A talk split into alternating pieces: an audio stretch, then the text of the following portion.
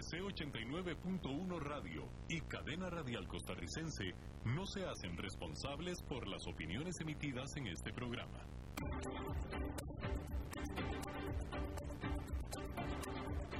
Inicia a las 5 con Alberto Padilla un programa diseñado con el objetivo de llevarte diariamente un tema de actualidad, acompañado siempre de reconocidos editorialistas, de lunes a viernes a las 5 de la tarde por CRC 89.1 Radio, a las 5 con Alberto Padilla.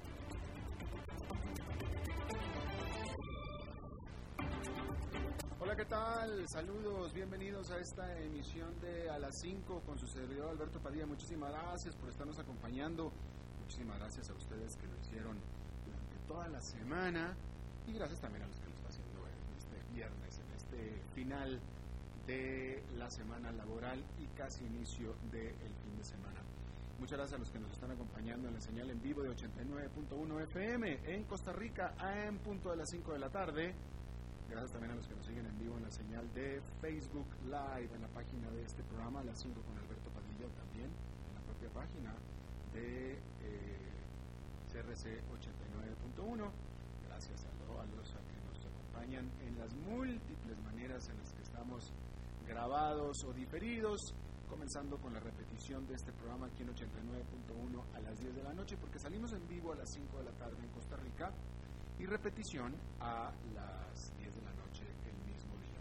Gracias a los que nos escuchan en la versión grabada de Facebook Live gracias a los que nos escuchan a través de podcast en las diferentes plataformas, eh, las principales. Tengo que decirle que algo está pasando con Spotify para los que Spotify estamos teniendo un problema técnico. Algo está pasando que eh, el archivo que nosotros le mandamos, bueno, Spotify no está funcionando para nuestro programa, por alguna razón. No sabemos cuál es el problema porque este, pues no es que Spotify tenga un teléfono de atención a clientes, son de ese tipo de compañías que nada más te aceptan que les mandes pues un correo electrónico y ya les mandamos y por supuesto que eh, no, pues no responden, entonces hay un problema técnico con ellos que hace que la señal de Spotify pues no, no, no, no, no suene el programa si alguien lo quiere escuchar pero en, el resto de las plataformas está funcionando bien. ¿Ok? Eh, estoy hablando de podcasts. Bien, eh, producción general a cargo de la señora Lisbeth Ulet. Bueno, vamos a hablar de China, porque la producción en las fábricas en este país está aumentando por primera vez desde que comenzó la pandemia del coronavirus y sin duda por supuesto que son buenas noticias. China vio su economía encogerse por 6,8% durante los primeros tres meses del año respecto del mismo periodo del año anterior. Pero el Fondo Monetario Internacional estima que China va a crecer 1,2% para todo el 2020, que es un ritmo muy anémico para una economía que estaba acostumbrada a crecer 6% en sus peores momentos, pero es mucho mejor que lo que va a registrar cualquier otra economía grande para este año. Desafortunadamente para aquellos que piensan que lo que sucede en China sucederá también con ellos, pues resulta que China no es un ejemplo replicable en la mayoría de los países. Y es que China tiene una serie de ventajas que no tienen los demás. Al ser un Estado autoritario fue muy fácil para Beijing el decretar primero el encierro y después la vuelta a trabajar para las fábricas y las constructoras. Durante abril, las ventas comerciales en China fueron 7,5% menores que las del año anterior, sin embargo, fueron mucho mejores que las registradas en marzo. Sin duda los indicadores de actividad siguen siendo débiles, pero significativamente mejores en abril que lo que fueron en marzo. La caída anual en ventas comerciales e inversión en activos fijos se redujo significativamente en abril respecto de marzo. La recuperación ha sido impulsada por un aumento en el flujo de créditos durante los últimos dos meses. Pero más crucialmente, es un reflejo en China, más crucialmente, es un reflejo del éxito que tuvo este país en limitar la propagación del COVID-19, lo que le da a los ciudadanos confianza de volver a algo de la normalidad que tenían. Y este es otro elemento más diferenciado de China, pues prácticamente nadie más en el mundo tuvo la fortaleza ni por tanto el éxito en contener de manera tan definitiva y rápida la pandemia. Digo porque es muy diferente que el gobierno local le diga a usted quédese en su casa por su propio bien y otra cosa es que le diga quédese en su casa o lo encarcelamos, como sucedió en China. Entonces, pues sí, tuvieron un éxito mucho más a rajatabla, definitivamente, ¿no? Bueno, todo esto significa que los demás países que aún estamos batallando para contener el coronavirus, pues tenemos meses por delante para que la economía comience a recuperarse y para muchos, de hecho, el 2020 será en la práctica un año perdido. Pero el foco de atención está en el motor económico del mundo, Estados Unidos. Este jueves se reveló que ya son más de 36 millones de personas las que pidieron ayuda al gobierno por desempleo desde mediados de marzo. Y esto con el coronavirus aún rampante por el país, con los casos sobrepasando el millón cuatrocientos mil. Estamos hablando de Estados Unidos. A pesar de las protestas y quejas, la realidad es que el grueso de los consumidores no están dispuestos a salir de sus casas para ir a comer fuera o bien de compras, aunque en algunos estados ya está permitido hacerlo. El jueves, una plataforma para reservaciones reveló que durante abril hubo un 95% menos de reservaciones en restaurantes que el año pasado y estimó que hasta un 25% de los restaurantes de todo el país no volverán a abrir sus puertas.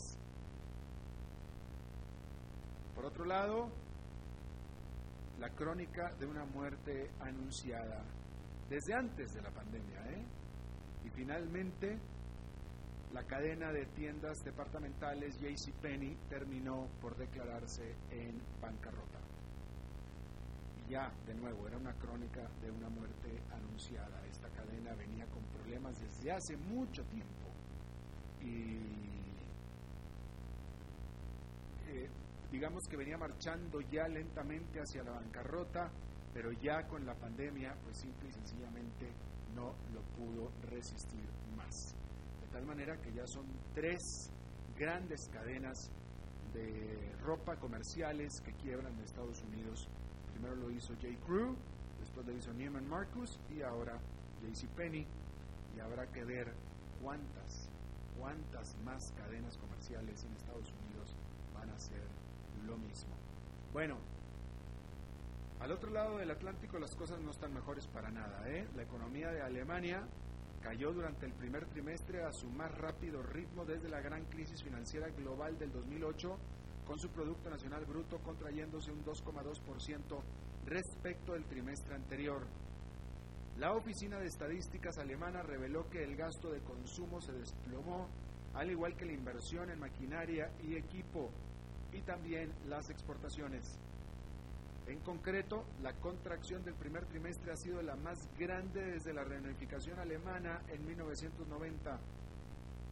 El jueves se revisó a la baja el Producto Nacional Bruto alemán al cuarto trimestre del año pasado, revelando que este fue de hecho marginalmente negativo, con lo cual son dos trimestres consecutivos de crecimiento negativo y por tanto se oficializa que la economía de Alemania, que es la más grande de Europa, está en recesión.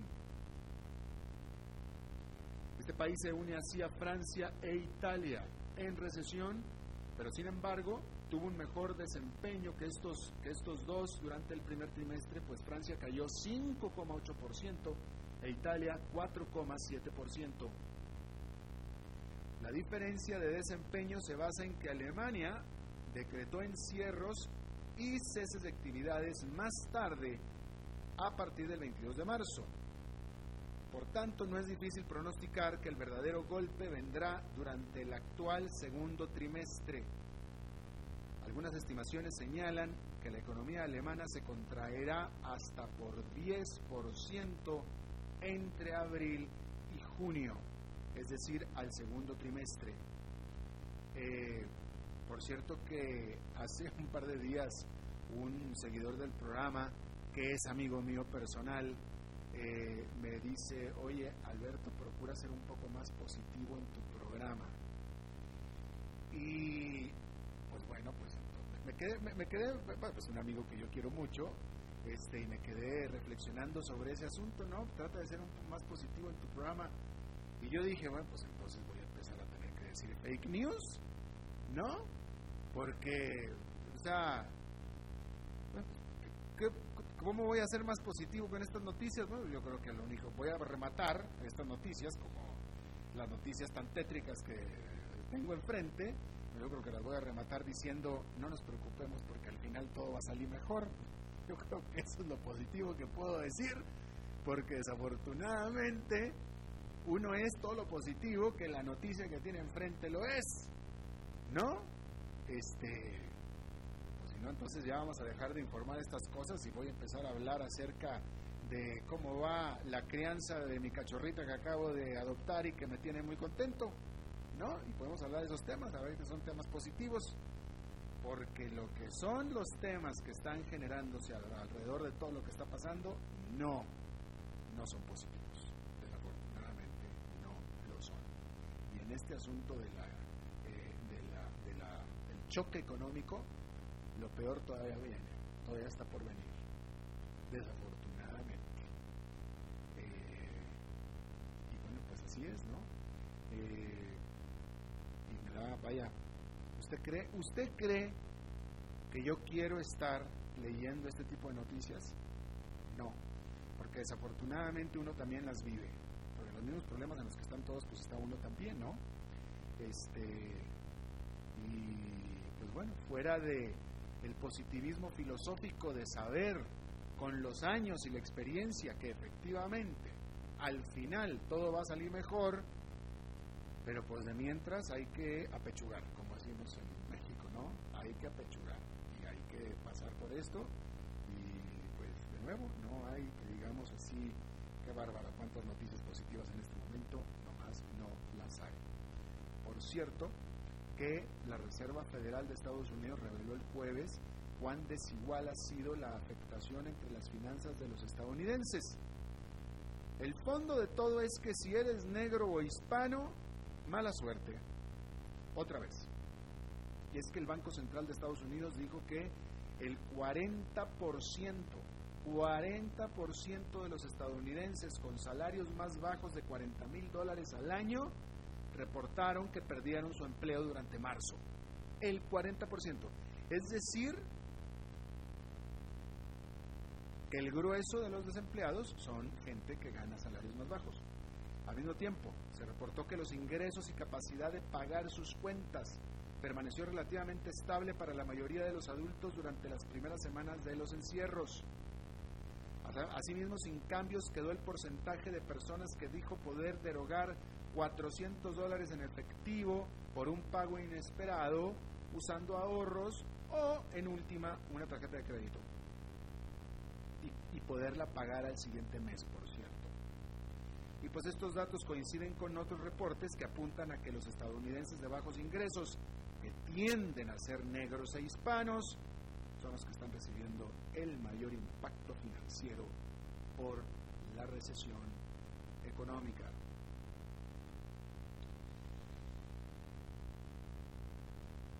El gobierno de Estados Unidos extendió por un año más la prohibición de sus empresas para que realicen negocios o compren equipos con la China Huawei, Huawei, Huawei y también la ZEE, e, que es otra de comunicaciones. La decisión se hizo bajo el argumento de seguridad nacional. Washington alega que Huawei, que es la más grande vendedora de equipos de redes de telefonía celular del mundo, está en posición de utilizar su poderío y control para espionaje y hasta sabotaje, cosa que la empresa ha negado tajantemente desde el principio. Aparte de su propia prohibición, Estados Unidos ha estado presionando sin mucho éxito a que otros países hagan lo mismo. Huawei se ha quejado de que la campaña de Estados Unidos en su contra la ha afectado negativamente, pero sus resultados al primer trimestre mostraron un modesto aumento en sus ingresos. La mayor parte del daño se ha concentrado en su división de teléfonos inteligentes. Y esto porque la prohibición ha hecho que estos aparatos producidos después del mayo del 2019 hayan salido al mercado sin aplicaciones muy populares como son Gmail, Google Maps o YouTube. Y mientras que la empresa ha tratado de convencer a los consumidores con sus propias apps hechas en casa, pues esto no ha sido muy exitoso, especialmente fuera de China o fuera de los consumidores chinos.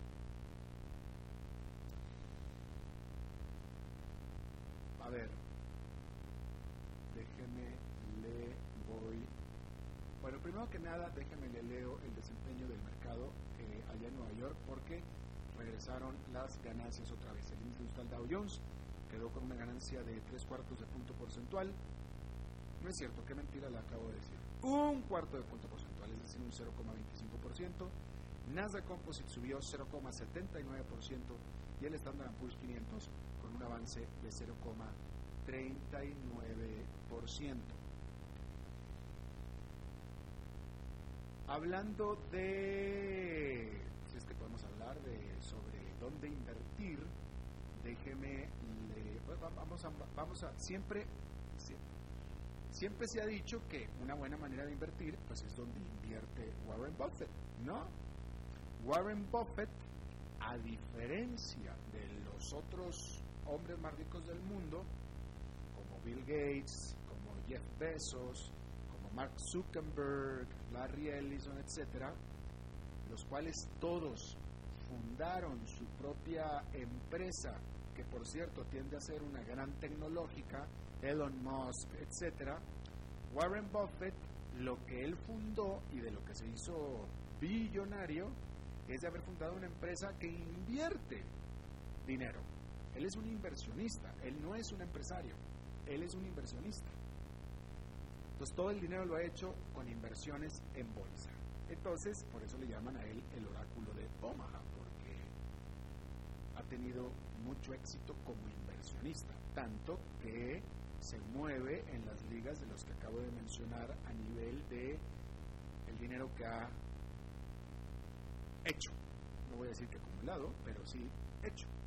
Bueno, de tal manera que en teoría, si uno compra lo que está comprando Warren Buffett e invierte en lo que está invirtiendo Warren Buffett, pues en teoría debe de irle más o menos bien también.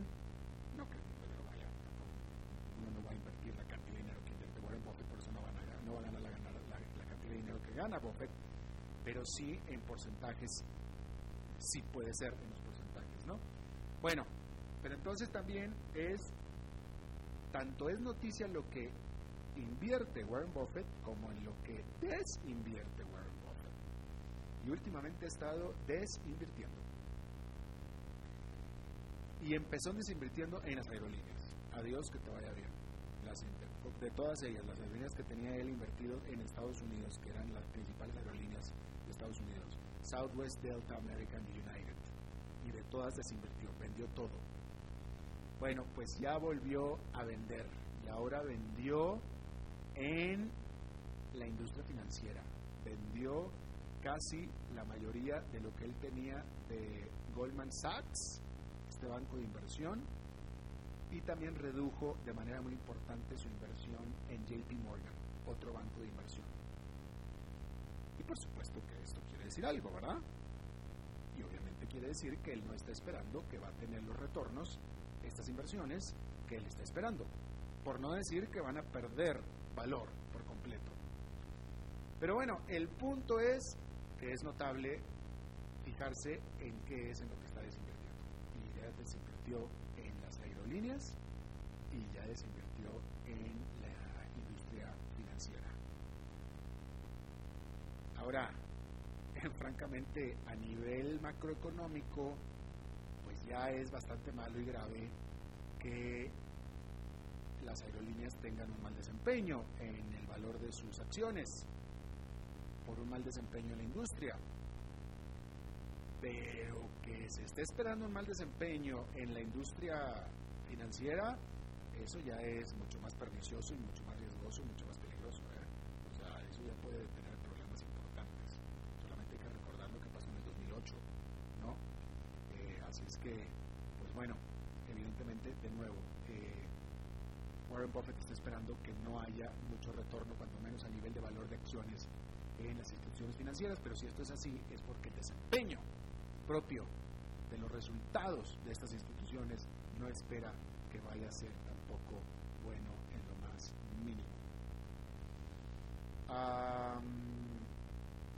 hablando de, viajes, eh, estoy viendo aquí un titular de Bloomberg que habla de que el viajar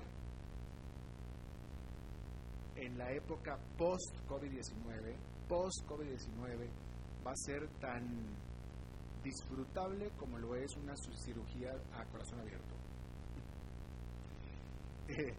Y yo creo que algo por ahí va a tener de cierto. Eh, yo le había dicho y le dije, y así es, que yo compré esta semana pasajes para que mis hijos vengan de visita a Costa Rica tan pronto como Costa Rica lo permita y se conviertan mis hijos en la primera eh, oleada, mini oleada supongo, de turistas que vengan a visitar al país y yo estaré feliz que mis hijos sean de ellos. Sin embargo, habrá que ver en la práctica qué sucede. Ya los pasajes ya están comprados, la aerolínea que es Delta ya está vendiendo pasajes para venir a Costa Rica. Eh, por cierto que los primeros, eh, hasta ahorita, Costa Rica dijo que habría fronteras el 15 de junio. Por tanto, el aeropuerto, que es frontera, va a estar abierto a partir del 15 de junio. Eso está ahorita. Quizá, pues, quizás, quizás se mueva, ¿no? Pero por lo pronto Delta está comenzando a vender, está, está, está vendiendo pasajes a partir del 2 de julio. A partir del 2 de julio. Así es que bueno, ahí tiene ese colchón de dos semanas Delta hasta ahora cual puede ser también previendo que a lo mejor las autoridades extienden hasta el 1 de julio o hasta el 31 de junio eh, eh, el, cierre de las fronteras. No, pero bueno, el punto es que Delta a partir del 2 de julio empieza a volar. Eh, pero pues una vez habrá que ver, y hablo aquí de Costa Rica, pero pues lo que, lo que vaya a hacer Costa Rica es lo que va a hacer, vaya, Costa Rica va a tomar medidas similares que el resto del mundo, quiero pensar, entonces vamos a ver qué condiciones pone Costa Rica para los visitantes, para los extranjeros que vengan.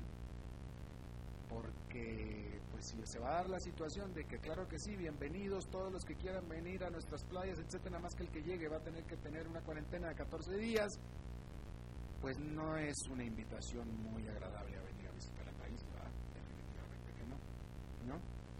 Entonces pues veremos a la hora de la hora cómo será esto vamos a ver qué, acciones toma Costa Rica y pues todo el resto de Centroamérica.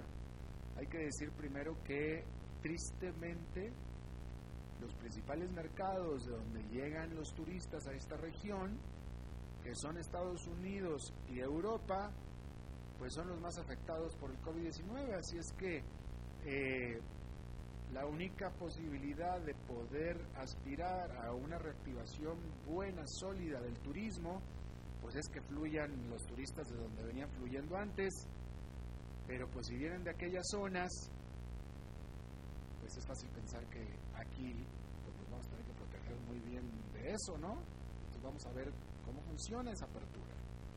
Estaba viendo hace unos minutos un reportaje de cómo Hong Kong está aceptando la entrada de extranjeros en este momento. Y bueno, los está aceptando entre comillas porque es con una serie de restricciones espantosas. Los vuelos internacionales están ahí están, están llegando. Pero al que llega de visita a Hong Kong, lo hacen poner, lo hacen, eh, primero que nada, le dan un kit para que se haga la prueba del COVID-19, le ponen un brazalete para rastrearlo y lo mandan literalmente a un cuarto de hotel aislado por una noche hasta que el resultado de esa prueba de COVID-19 que tiene llegue, que llegue al día siguiente. Y ese brazalete es para asegurarse de que no se mueva. Y le dan la llave del hotel donde lo pusieron con una llave que no funciona una sola vez, porque si se sale no vuelve a entrar. Entonces, para que no se salga. Si el resultado llega negativo, entonces ya puede irse a donde tenía que irse ese turista, al hotel al que vaya, etcétera, del cual no puede salir en 14 días, de todos modos tiene que salir en 40 Pues entonces, o sea, pues entonces ni para qué visitar nada, ¿no? Entonces, este, pues veremos, hay que ver qué medidas se toman a partir de que se abra la frontera en el caso de Costa Rica, pero sí, definitivamente el viajar para nosotros también, para los que estamos acostumbrados a viajar de turismo, de, placer o de, negocios, pues no, no, ya no va a ser una, una bonita experiencia, va a ser una si ya de por sí venía siendo no una buena experiencia el viajar, ya el estar en el destino pues es diferente, ¿no? Pero si antes era una monserga, las filas en el aeropuerto, y que lo revisen a uno, etcétera, etcétera, todo lo que usted ya sabe, ahora va a ser eso y más bueno, pues vamos a ver cómo será esto. Por cierto que estoy leyendo otro, otro eh, análisis que me parece muy interesante porque habla, y estoy cambiando ya de tema, habla de cómo va a ser, vaya, las, las, las empresas en Estados Unidos, cuando abran, cuando empiecen a funcionar, van a tener definitivamente que buscar manera de reducir sus costos se va, a estar muy achicado definitivamente, ¿no? Y este análisis que me parece que es sólido y tiene fundamento, habla de que las empresas estadounidenses van a tender a, van a atender a más tecnología y a más México, a pesar de Donald Trump. Y sí, México ha sido un eh, eh, impulsor del abaratamiento de costos de la producción de productos estadounidenses. ¿No? Y así es, eso es lo que, de lo que ha funcionado México para Estados Unidos en el Tratado de Libre Comercio que tienen, que es el problema que tenía Donald Trump, ¿no? Pero al final, por eso Estados Unidos es tan competitivo, o pudo mantenerse competitivo en muchas áreas, porque tenía la capacidad de poder producir en competencia con algunos productos chinos porque los hacía desde México. Bueno, pues este análisis dice seguramente va a haber más de eso. Que de nuevo va en contra de todo lo que aspiraba Donald Trump, pero que va a favor de la realidad, que ahora va a ser esa realidad. Y por supuesto también más uso de tecnología para aumentar la productividad. Me parece muy interesante este eh, asunto que eh, estoy leyendo eh, bueno, y ya en un, a un nivel mucho más personal, aquí a nivel como comentario, ¿no? Este, queja, supongo que es una queja, ¿no? Pero este, de otra de las choques culturales, quiero pensar, quiero decir que son como choques culturales, ¿no? Este, me llama la atención cómo Hoy en la mañana, aquí eh, en donde yo vivo, que es en San Antonio Escazú, allá arriba en la montaña, a las 5.55 de la mañana, no discúlpeme que 5.55 ni que nada, a las 4.55 de la mañana, a las 4.55 de la mañana con los primeros rayos de luz, unas tremendas explosiones, unos tremendos bombazos que me hicieron estremecerme y brincar de la cama. ¡Pa, pa, pa! A las 4.55 de la mañana. Yo dije, a ver, ¿qué es esto? Me parece a mí que la explicación más lógica posible es que Daniel Ortega ya está invadiendo Costa Rica. Digo, porque No puede haber otra explicación lógica a lo que estoy escuchando en este momento de estos estruendos explosivos casi a medianoche. Nada, resulta que era una fiesta patronal de una iglesia. Pero entiéndame que yo no estoy exagerando con las explosiones. Yo creo que usted si me escucha ya está, ya está, ya está, ya, me está entendiendo qué tipo de explosiones estoy escuchando, ¿no? Las que la, lanzan al aire, lo que estoy diciendo, escribiendo, lanzan, lanzan al aire y son unos estruendos, pero fuertes. Y pues, vaya, tengo que decirle que no es la primera vez que me pasa. No es la primera vez que me pasa ahí donde yo vivo quiero suponer que se, no, no, no, quiero pensar que la iglesia que está cerca de donde yo vivo es única en todo el país. quiero suponer que cada iglesia debe tener su, su asunto como este, ¿no? Pero el punto es que no es la primera vez en el año y no es la primera vez que, que sucede, pero el punto es que nadie se queja. Y yo estoy impresionado con eso. O sea, yo creo que yo soy el viejillo, el viejillo gruñón, que no me he quejado, me estoy quejando en este momento, pero no me he quejado, pero no tengo dónde quejarme. Pero nadie se queja, nadie dice nada lo cual a mí me parece, vaya, qué lindo que la feligresía festeje su santito y supongo que lanzan los cohetes, esos, las explosiones para alejar a los, al, al, demonio, yo no sé para qué lo hagan. Y qué bueno que, que lo celebren, pero no a costa de todos los demás. O sea, estas gentes despertaron a toda la zona a toda la zona, pero los estruendos tremendísimos y más a esa hora de la madrugada, a las 4.55, si hubiera sido a las 7 de la mañana, aún así hubiera sido muy temprano. Pero a las 4.55, y no uno, ni dos, ni tres, ¿eh? Fueron 10, 15. Y nadie se queja. O sea, ahí como que nadie dice, este, ay, oye, qué pena, el padrecito, el párroco, oye, qué pena, vamos a despertar señores. No, no, no, nadie, no, dale, dale, dale, pa, pa, pa. Acabo que estamos celebrando aquí. Gloria a Dios a las alturas. Y de nuevo nadie se queja, nada aquí, no, no, pasa nada. Este, yo, yo soy el, el, renegado, evidentemente, ¿no? Digo, porque yo creo que nadie, digo, 4.55 de la mañana, yo creo que la gran mayoría de la gente estamos dormidos, ¿no? Digo, yo creo que es una hora para dormir, ¿no? Digo, no, no creo que estoy yo tan mal. ¿No? Alguna vez, no me acuerdo qué ruido, cuando vivía en Estados Unidos, no me acuerdo qué ruido había, y eran como las siete y media de la mañana, eran las siete y media de la mañana. Ya me acuerdo qué ruido, estaba, estaban arreglando los jardines con, las máquinas de apodadoras, ¿no? Y yo me quejé, y decía, oye, tiene que ser las siete y media de la mañana. Y alguien me dijo, oye, no friegues, siete y media, ya, ya, digo, ya, no, siete y media, está bien. Ok, bueno, pues siete y media, pero cuatro cincuenta y cinco, pero en fin, bueno, ahí está. No lo voy a aburrir ya más con mi perorata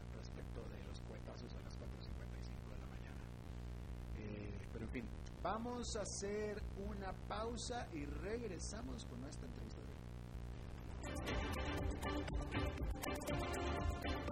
A las 5 con Alberto Padilla, por CRC 89.1 Radio. Tinto, blanco, rosado, espumante, seco dulce. El vino es como los amigos, proviene de diferentes cepas y familias convertidas en bodegas de tradición. La Iride, una bodega personal establecida en Mendoza, Argentina, produce vino de exportación con la calidad de Mendoza, expresada en taninos frescos, frutales, remembranzas de tabaco y chocolate. Una fiesta al paladar. La Iride, vinos argentinos de tradición. Inconformes con lo predecible, soñadores y despiertos, marcan la diferencia, sorprenden y atraen. Sí, así son los publicistas, pero no todos son iguales. Algunos son investigadores, otros estrategas o planificadores. Están los que administran cuentas y por supuesto también los creativos, diseñadores, community manager, desarrolladores web y productores. Hoy celebramos y agradecemos a ellos que han aceptado el reto actual de mantener a las marcas más cerca de la gente, acompañando, aconsejando y despertando nuestras emociones y creatividad. 16 de mayo, Día del Publicista en Cadena Radial Costarricense. El agua es vida, salud y bienestar. Por eso, vos y los tuyos necesitan agua purificada, ozonizada y embotellada San Ángel. Hace que tu vida sea más larga y saludable con agua San Ángel. Disfrútala naturalmente y viví una experiencia con agua purificada San Ángel. Pureza que se siente. Búscanos en Facebook como Agua San Ángel.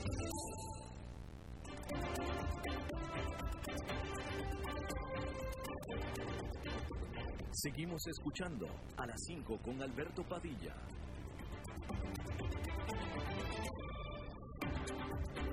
Bueno, en el mundo que está comenzando, en el mundo desarrollado, debería decir, que está comenzando a, a salir del encierro y que por tanto está comenzando también a llevar un registro y control sobre la pandemia para evitar su propagación de nuevo, pues resulta que, y, ante la falta de vacuna, porque todavía no hay vacuna, se está recurriendo interesantemente a la tecnología.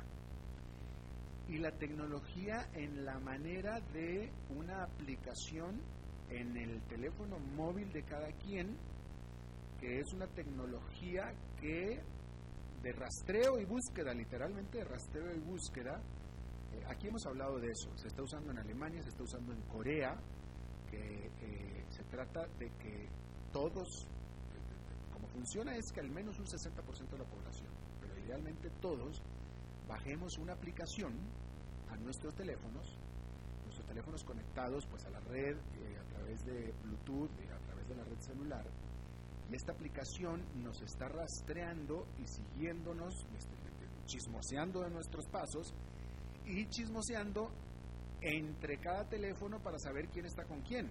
Es decir, la aplicación mía se comunica con la de usted si yo estoy con usted y etcétera, ¿no?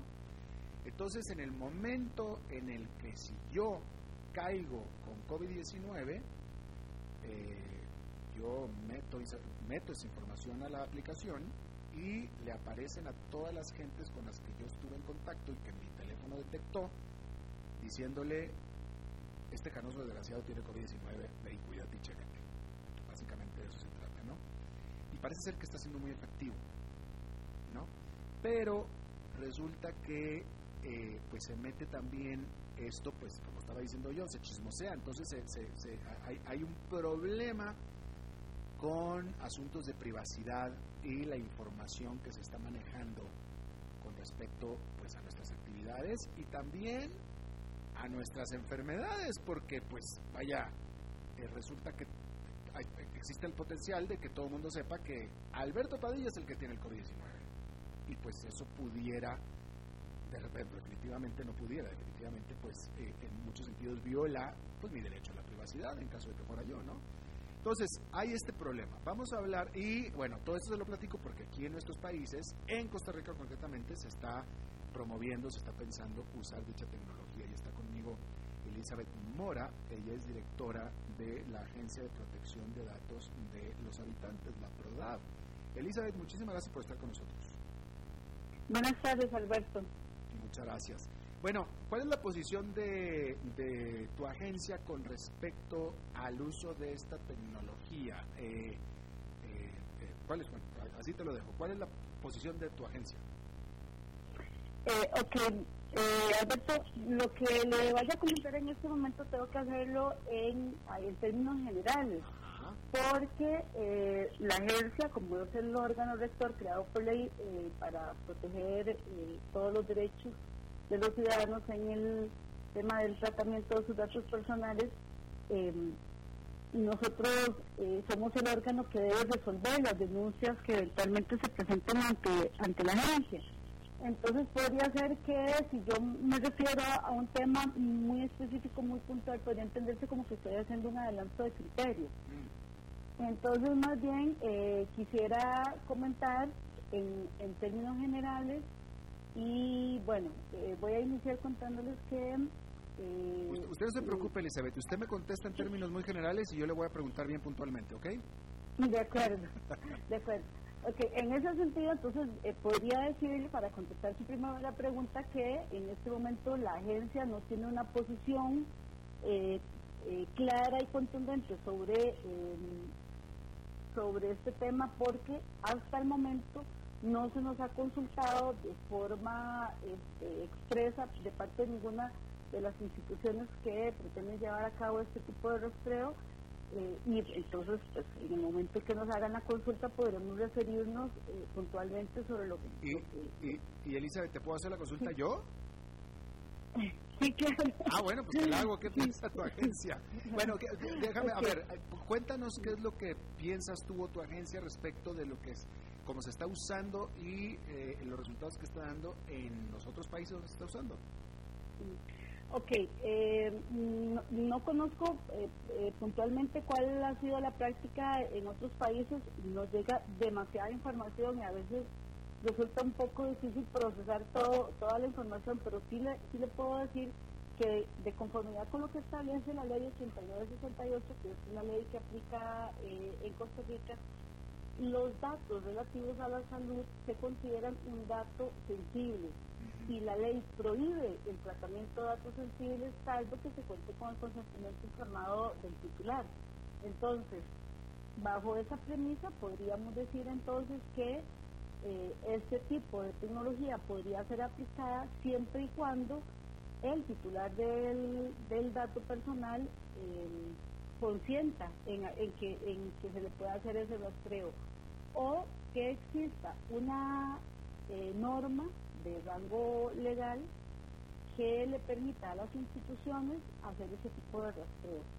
Eh, porque, como le repito, existe una, una prohibición expresa en la norma para dar, el tratamiento, dar tratamiento a datos personales sin el consentimiento del titular. Ah, ah, ah, y una pregunta, eh, ¿qué no se supone, hasta donde yo entiendo, tampoco no conozco mucho el tema, ¿no? Pero, eh, eh, en primer lugar, creo que es lo mismo, en, eh, estoy hablando de Europa, estoy hablando de Alemania y la Gran Bretaña, eh, el bajar la aplicación es voluntaria, o sea, no, no, no, no es obligación, es voluntaria. Y una vez que tú la bajas, pues ya sabes para qué la estás bajando. Ese es el consentimiento, ¿no? Sí, correcto. Lo que pasa es que la norma dice que el consentimiento debe ser expreso y debe de debe de quedar eh, constando de alguna forma, ya sea en un medio digital o un medio físico. porque ante una, ah, perdón, porque ante, ante una denuncia, quien debe de demostrar que se, que se obtuvo el conocimiento del titular es el encargado o el dueño de la base de, datos. Eh, pero, además, pero, una una, pero una pregunta, la acción, porque es una acción, yo bajé con mi clave de acceso, fui yo, yo bajé esta aplicación a mi teléfono. No, no, no, no puede servir eso como una aceptación implícita, yo diría que hasta explícita incluso.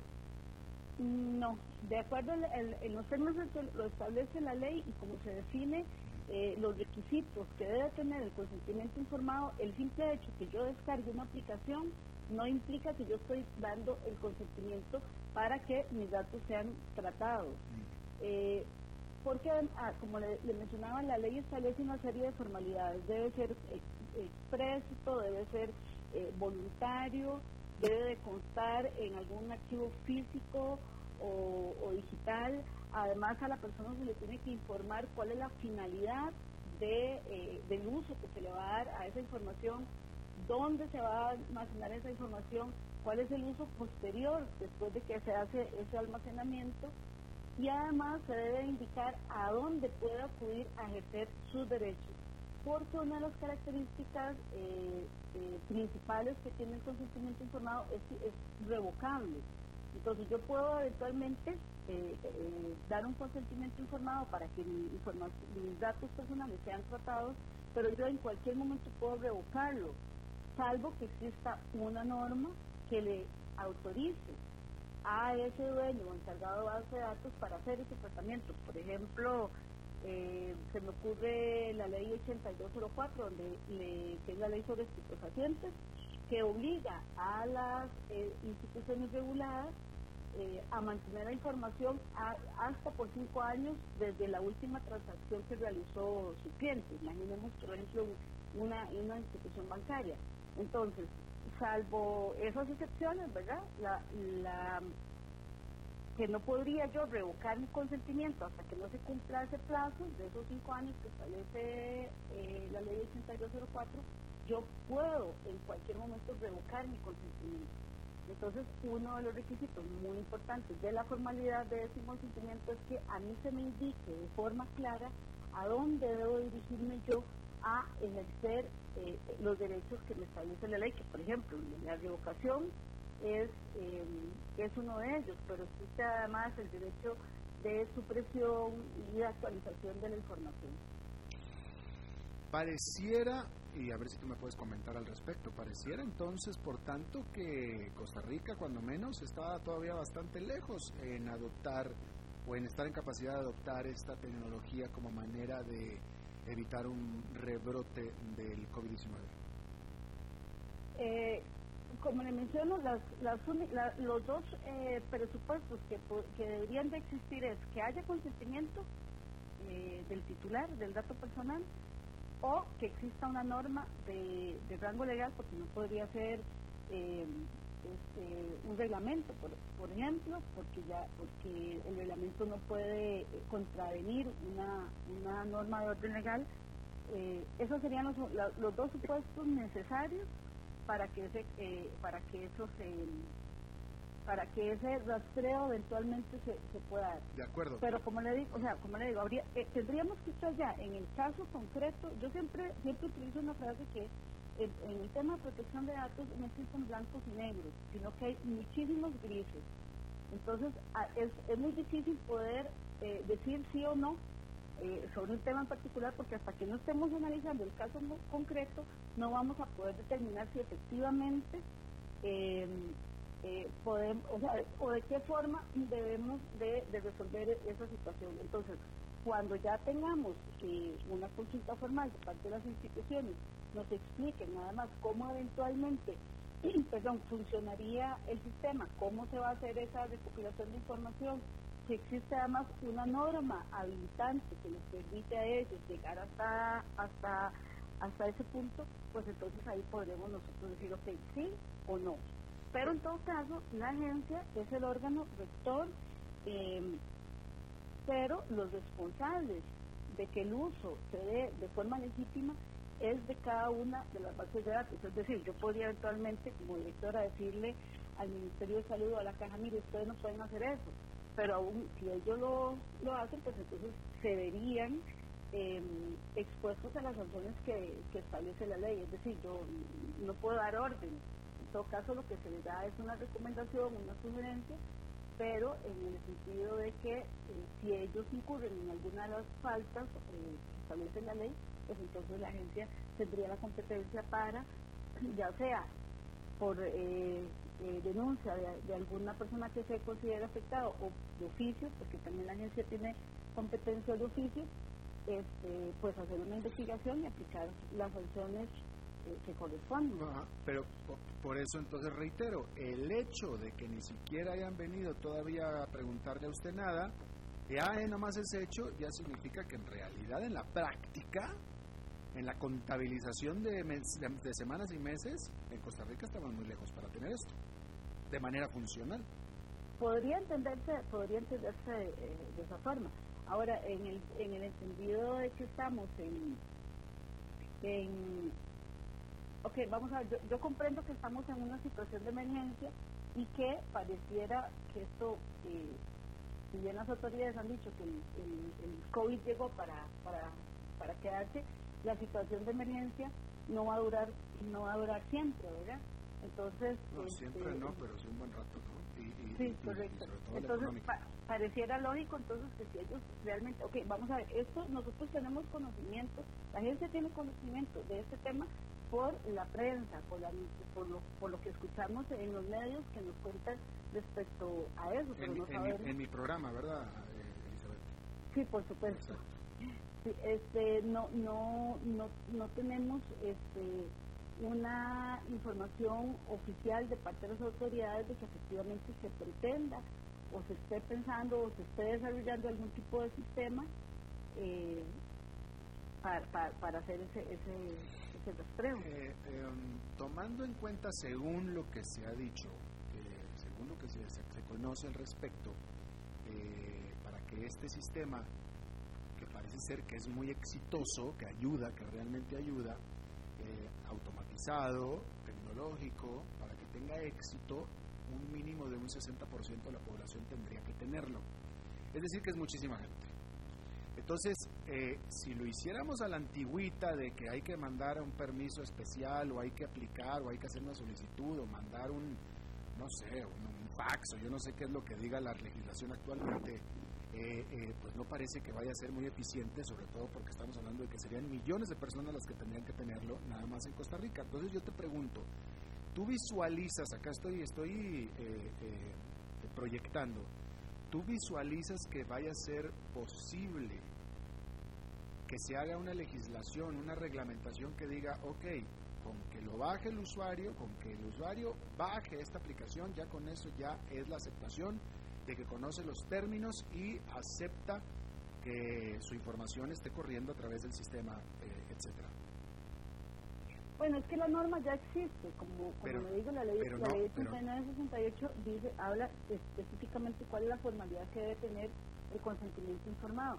en todo caso, desde el punto de vista que, no es que, no es bajar una aplicación, tú me lo dijiste hace rato. Que no es bajar una aplicación, pero, eh, pero, al descargar la aplicación podría este, crearse, vamos a ver, como el famoso check que se utiliza cuando yo leo la, huella digital. O, esa, o la huella podría ser, podría ser, o ya digamos ya ya, ya el la forma en que los conceptos técnicos, de la forma en que ellos vayan a, a, desarrollar el sistema, ya eso no es competencia de la agencia. Pero, eh, pero la agencia sí va a decir si apruebo que sea así o no apruebo que sea así. Es que la agencia no puede aprobar o improbar un tipo de sistema de esto. Ah. porque Porque, eh, vamos a ver, en el tema de protección de datos hay dos grandes eh, dos grandes vertientes. Una es el contenido técnico y otra es el, contenido eh, jurídico. Eh, nosotros podríamos opinar o recomendar sobre el, sobre el, componente jurídico, pero ya de, orden técnico, de cómo desarrollen ellos la aplicación, nosotros, yo no podría decirle, mire, esto está bien o está mal, solamente decirle, si, si la forma en que se va a hacer el tratamiento de datos personales está apegado a lo que establece la ley. Porque esa es la única competencia de la agencia sería determinar si, de acuerdo a las, eh, obligaciones que establece la ley para los encargados de base de datos versus los derechos del ciudadano en el tratamiento de sus datos, este, sí, si, si, se, si se amolda, si se, si se apega a eso, pero yo no podría decir ni esta aplicación está bien o mal hecha, porque no es competencia nuestra. Claro. Eh, bueno, pues sí, este, pareciera de todos modos que, eh, que, todavía no está eh, este país cerca de, de, hacerlo. ojalá, bueno, vamos a, vamos, a, vamos a ver cómo se desarrollan las cosas, pero pareciera que hasta este momento esa es la tendencia está tratando de volver a la normalidad, está adoptando el uso de esta, de esta eh, tecnología, de esta aplicación, cosa que suena increíble, ¿no? Pero, pero pues ojalá y las cosas se, eh, se den como para que se pueda adoptar de manera rápida, porque pareciera de nuevo que esa es la, la, salida, que esa es la solución. Pareciera que es una que es una herramienta este, que da muy buenos resultados, según lo que hemos escuchado en otros países eh, lo que sí podría, digamos, ya ahondando un poco más es eh, el tema, es que entonces todos, no solamente la persona que descarga la aplicación, eh, debería dar el consentimiento, sino básicamente debería de estar eh, todas las personas, todos los ciudadanos, a haber consentido en la utilización de la plataforma, porque según lo que entiendo es que eh, lo que se va a hacer es un rastreo. Por ejemplo, si yo doy positivo, eh, de acuerdo a la, a la ubicación de mi celular, quienes estuvieron cerca mío, para entonces intervenir a esas personas. Pero entonces se tendría que todas esas personas que están que han estado eh, alrededor mío, que también hayan consentido que se haga ese, ese rastreo. Y ahí es donde yo podría pensar sin que esto implique adelantar criterios, podría pensar que es donde se complica eh, el uso de, esa tecnología. Pero esperemos que, bueno, que las autoridades encargadas puedan hacerlo de la forma correcta, eh, de la forma más eficiente y sobre todo buscando la finalidad última que es proteger la salud pública. Bueno, pues Elizabeth Mora de la Agencia de Protección de Datos de los Habitantes eh, de Costa Rica, te agradezco muchísimo que te hayas tomado el tiempo de charlar con nosotros. Con gusto, Alberto, estamos a la orden cuando, cuando guste, aquí estamos. Gracias, muy amable. Bueno, pues eso es todo lo que tenemos por esta emisión y por esta semana de a las 5 con servidor Alberto Padilla. Muchísimas gracias por habernos acompañado. Espero que ya lo estoy mandando ahora sí oficialmente al fin de semana, un fin de semana con un poquito más de, libertad, un poquito. Espero que lo disfrute, que se relaje, que se distienda y pues nosotros nos reencontramos el lunes en vivo a las 5 de la tarde de Costa Rica. Que la pasen muy bien.